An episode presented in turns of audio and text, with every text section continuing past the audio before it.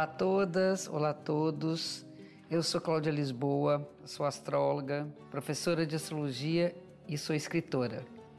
Sejam bem-vindas, sejam bem-vindos ao podcast Astrologia com Cláudia Lisboa, um espaço para a gente falar um pouco mais sobre como a astrologia influencia vários aspectos da nossa vida e para conhecer um pouquinho mais sobre o céu do momento. Toda segunda-feira tem um programa novo no ar e para ouvir em primeira mão, assine ou comece a seguir o podcast na plataforma que você preferir. Começando a semana falando sobre como está o céu nesse período. E nós vamos falar sobre a lua que vem do final da, da, da, semana passada, que é a lua minguante que aconteceu no dia 14 de maio e vai ficar com essa influência até a sexta-feira dessa semana, ou seja, praticamente a semana inteira quando entra a lua nova. A lua minguante, ela fala de recolhimento, da capacidade que a gente tem de fazer uma revisão é, de tudo que precisa ser trabalhado, ser introjetado, ser iluminado, enfim, para que a gente comece um novo ciclo já de, depurado tudo aquilo que nós precisamos internamente. Então é uma época de interiorização. Essa lua nova acontece com o Sol no signo de Touro e a Lua no signo de Aquário, e essas questões elas são muito importantes quando você pensa coletivamente, porque Touro fala da produção da materialidade, do conforto de termos é, o suficiente para vivermos financeiramente e materialmente bem Aquário fala de senso coletivo, de ações de solidariedade. Eu acho muito importante a gente trabalhar esses dois polos, né? o social e a produção da nossa segurança em termos de trabalho, em termos de manutenção do nosso conforto. Sendo que fala-se de uma introspecção, de uma interiorização, para que a gente possa lidar com essas questões internamente. Na verdade, diante de um uma situação coletiva, os nossos amigos, as pessoas do mundo inteiro, nós temos que pensar nos valores, isso que é importante, né?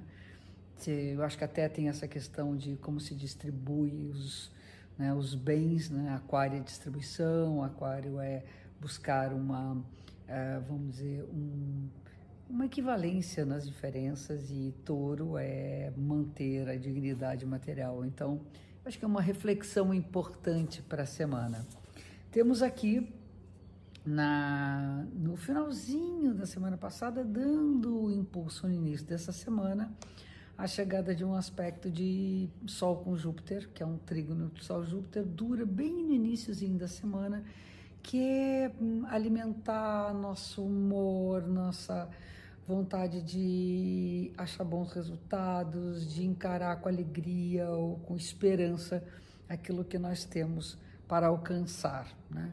É um momento importante na espiritualidade, no encontro com pessoas que nós admiramos, com nossos mestres, professores ou quem possa representar isso, né? seres de conhecimento. Falando em conhecimento, o Sol vai entrar no signo de Gêmeos no meio da semana. Bem-vindos os geminianos, feliz ano novo para quem é taurino ainda nessa semana e já um feliz ano novo para os geminianos desse período. O Gêmeos é o signo da multiplicidade, da linguagem, da conversa, da troca. Então, eu acho que esse otimismo da, do início da semana que nós devemos alimentar, sem perder o pé na realidade, temos planetas aí todos em Capricórnio falando da realidade, nós temos é que nos comunicar com as pessoas da forma que der, né? da forma que a gente pode se comunicar. Então, é a troca, a linguagem, são os veículos das nossas informações, ficarmos bem informados. Aí temos, mais para o final de semana, um encontro entre Vênus e Mercúrio, que é sempre muito gostoso a gente poder entender a linguagem como uma forma de amor, né? Nós sabermos, sabermos comunicar aquilo que sentimos, falar dos nossos né, sentimentos, nossos desejos, quem nós amamos, ouvir das pessoas o quanto elas também têm apreciação por nós. Então, é uma coisa que a linguagem mexe com a autoestima.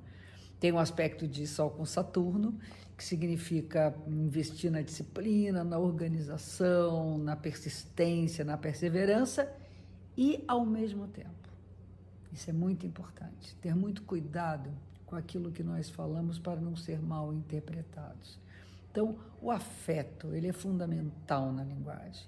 Mas vamos deixar de lado demais os delírios, as coisas que impressionam, as coisas que não são verdadeiras, tentarmos não acreditar em tudo que nos falam, ao mesmo tempo tentar né, não passar nossas dúvidas para que não sejamos mal interpretados. Então, muitas vezes, a linguagem do olhar, do silêncio, do afeto é mais importante do que a gente tentar fantasiar e florear ou entrar na paranoia das coisas que não são verdadeiras. É isso da nossa semana. Espero que vocês tenham um tempo aí de introspecção, de organização, de disciplina, de esperança, de melhora de condições e uma linguagem amorosa com todos os cuidados para não deixar levar pela fantasia, ok? E aqui a gente fecha mais um episódio da semana. Obrigada pela audiência.